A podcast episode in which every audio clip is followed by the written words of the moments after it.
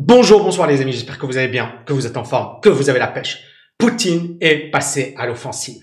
Pourtant, ça avait bien démarré. On avait euh, ce, cet accord de principe du Kremlin. Alors bien évidemment, ils étaient un petit peu sceptiques, mais euh, il y avait cette possibilité le lundi d'avoir ce meeting entre Biden, Poutine et bien évidemment Macron.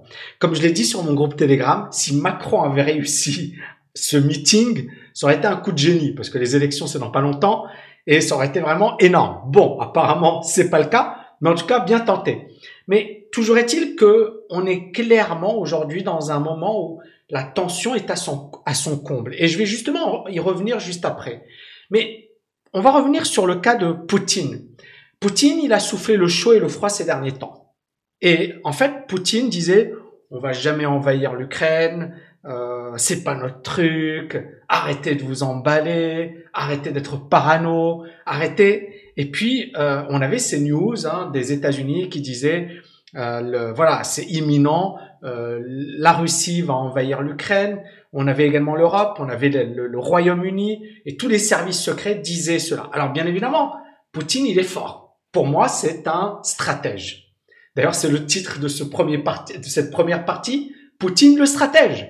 Pourquoi? Parce que en fait, il n'a pas révélé son jeu. Et jusqu'au dernier moment, on ne savait pas ce qu'il allait faire. Et, ce qui s'est passé là, c'est très simple. On a deux régions d'Ukraine, d'accord, qui ont euh, qui ont réclamé leur indépendance et qui se sont d'une certaine manière rebellés contre l'Ukraine. Et Poutine, il a sauté sur l'occasion, il a dit, OK, nous, on reconnaît ces régions et on reconnaît leur indépendance. Ça s'appelle un coup de maître. Il n'a pas envahi, il n'a pas attaqué, mais clairement, il avait préparé son coup. Et c'est là où il est très très fort. Et donc aujourd'hui, vous avez un petit peu les, dirigeants, notamment euh, américains et européens, qui sont en train de se dire, OK, est-ce qu'il a envahi ou est-ce qu'il n'a pas envahi? Pour les Britanniques, c'est clair. La Russie a envahi l'Ukraine pour d'autres pays européens également. Pour les États-Unis, ils sont encore prudents parce que c'est pas une une vraie invasion, c'est juste deux voilà euh, provinces ukrainiennes qui disent nous on est on se reconnaît pas euh, de de, de l'Ukraine, on est on se reconnaît voilà, on se proclame proche de la Russie voire même russe et on veut notre indépendance. Alors bien évidemment, ça fait beaucoup de bruit, ça fait, c'est comme si, je sais pas moi, euh, voilà, l'Alsace disait aujourd'hui, euh, bah écoutez, nous on se sent plus proche. Alors je sais que parmi vous, il y a des Alsaciens, ne, voilà, mais c'est un peu la même chose. C'est quoi C'est comme si les Alsaciens aujourd'hui se réveillaient oh ben nous on se reconnaît pas trop euh, voilà du côté de la France, on est plus du côté de l'Allemagne.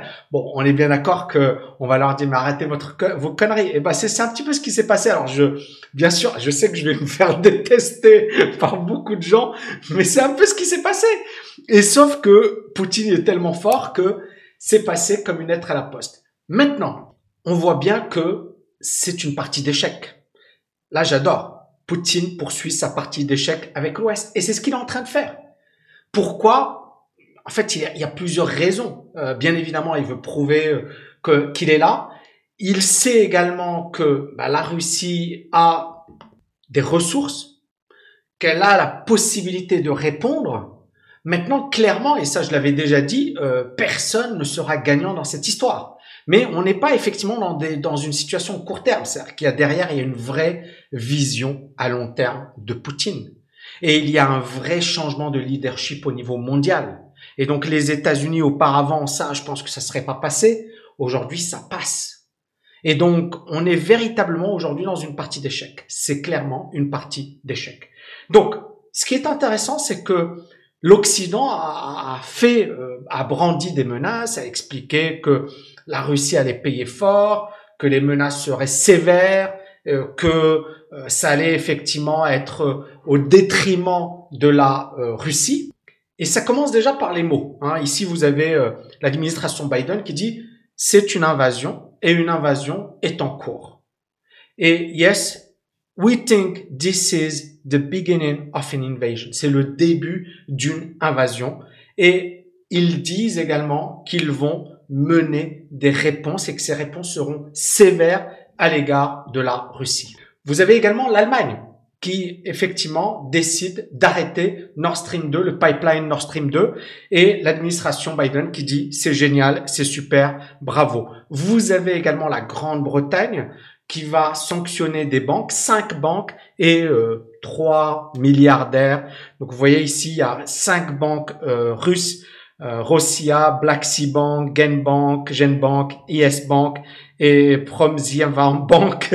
Et on a également trois euh, individus richissimes, euh, Timchenko, Rothenberg et Igor Rothenberg. Apparemment, c'est voilà, peut-être qu'ils sont frères. Bref, euh, ils vont euh, geler leurs avoirs.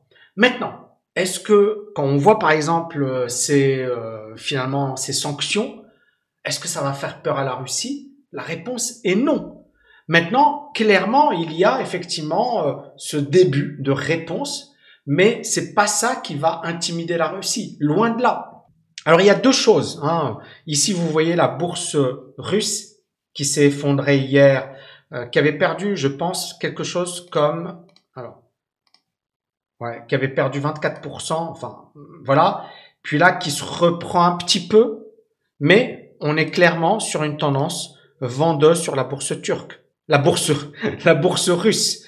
Euh, ici, voilà, ça avait perdu 35%, 28%. Et vous avez également la monnaie russe qui baisse et qui est proche de support. Et clairement sur du très très long terme. Donc ça, c'est la, la rouble russe contre le dollar. Vous voyez que le dollar monte et la rouble russe qui s'effondre. Mais on voit ici qu'on est sur des plus bas historiques. Hein. Depuis 2016, 2014, c'est les plus bas niveaux. Donc la monnaie russe s'effondre. Vous avez la bourse russe qui a quand même beaucoup perdu, la monnaie russe qui s'effondre, donc ça veut dire qu'il y a des sorties de capitaux, et ça veut dire également qu'il y a une défiance à l'égard de la Russie. Et donc la Russie euh, est en train effectivement également de souffrir, et va souffrir s'il y a des sanctions. Mais encore une fois, et c'est là où euh, on, le voit bien, c'est un, une partie d'échec. C'est-à-dire que Poutine aujourd'hui est en train de jouer réellement du long terme. Il veut s'imposer et il veut montrer que la Russie est une vraie force. Bien, bien évidemment, il est en train de perdre sur certaines dimensions. On le voit ici, la monnaie, on le voit sur les indices boursiers. il y aura peut-être également des pertes d'argent, mais il a un allié précieux, la Chine. Et il sait également, et ça c'est vraiment, vraiment, vraiment très important, que l'Allemagne mais également que l'Europe dépend du gaz russe. Vous avez Medvedev, euh, Dimitri Medvedev, qui est un ancien premier ministre, même président euh, russe, qui est très proche de Poutine, qui dit, voilà, le chancelier allemand euh, vient d'émettre effectivement l'ordre de d'arrêter le processus de certification de Nord Stream 2. Bienvenue dans, le nouveau monde où les Européens vont bientôt payer 2000 euros au lieu pour 1000 effectivement mètres cubes de gaz naturel.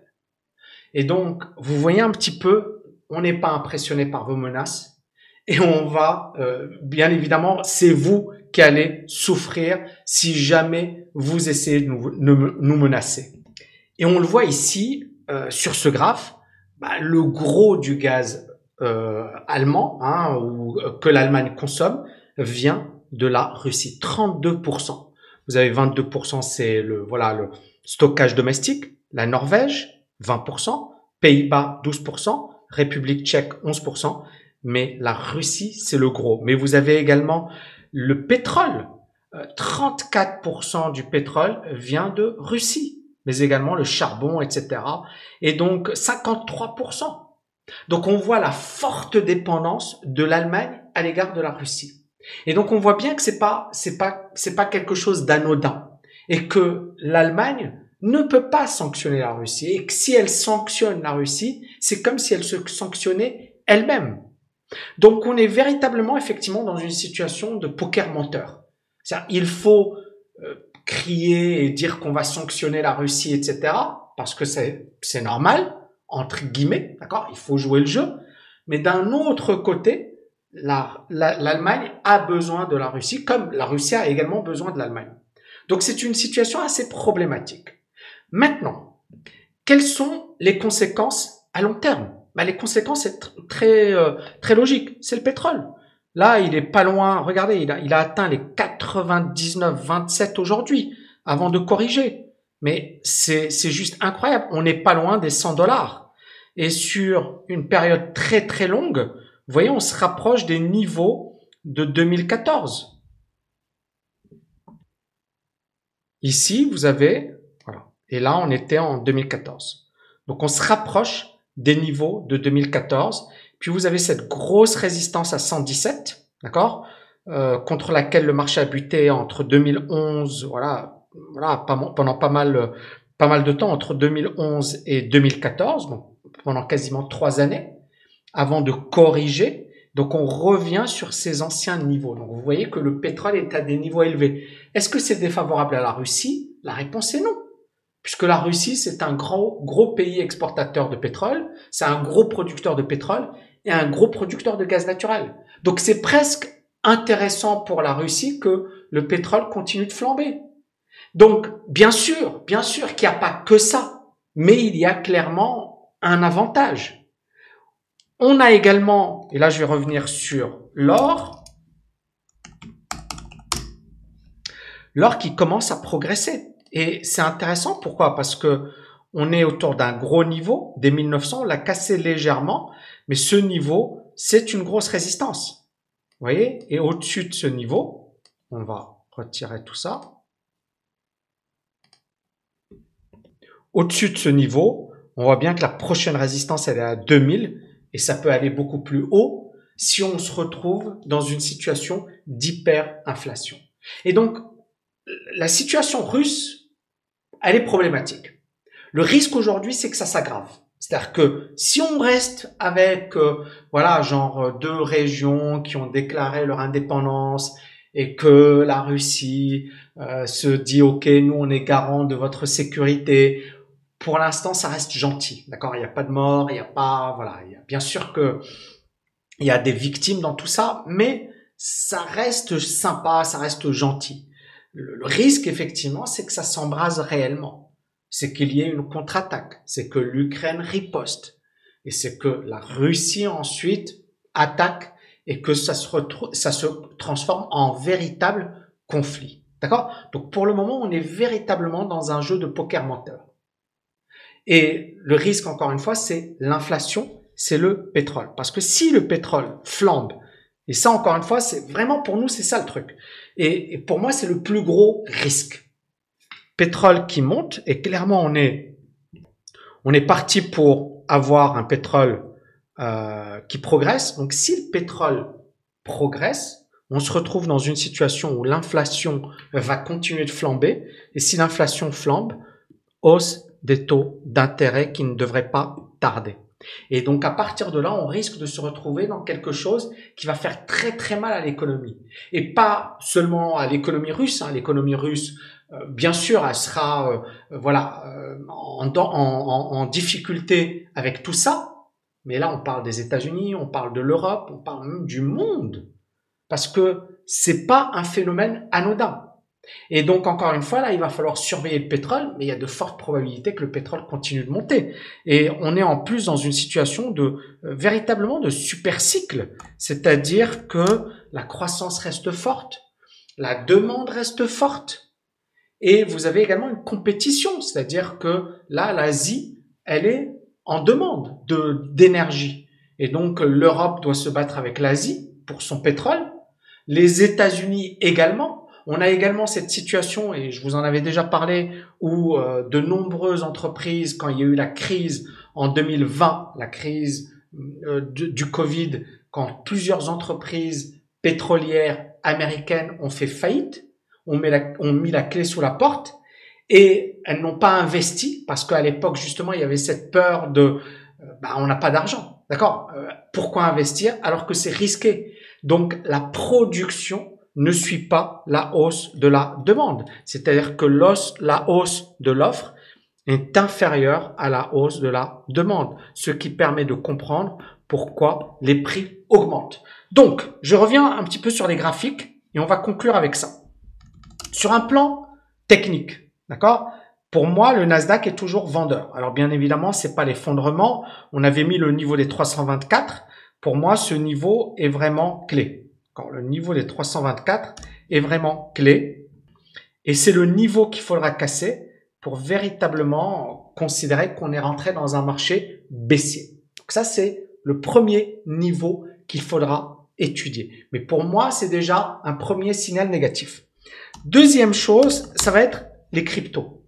Pour moi, on a également le fait que le Bitcoin soit sous les moyens immobiles, c'est pas un bon signe. Je vous expliquerai peut-être cela dans une autre vidéo. Mais pour moi, c'est pas arrivé très très souvent et c'est pas quelque chose de positif. Maintenant, encore une fois, on est toujours dans un énorme range sur le Bitcoin. Vous voyez, on est sur un énorme range et pour nous, c'est clairement la zone des 30 000, des 29 000 qu'il faudra casser pour considérer que le Bitcoin rentre dans un marché baissier. Alors à quel moment le Bitcoin va véritablement rentrer dans un marché baissier, mais également les indices? Bah, Pour moi, c'est clairement euh, voilà une situation où on a aujourd'hui la configuration des indices boursiers qui est plutôt vendeuse.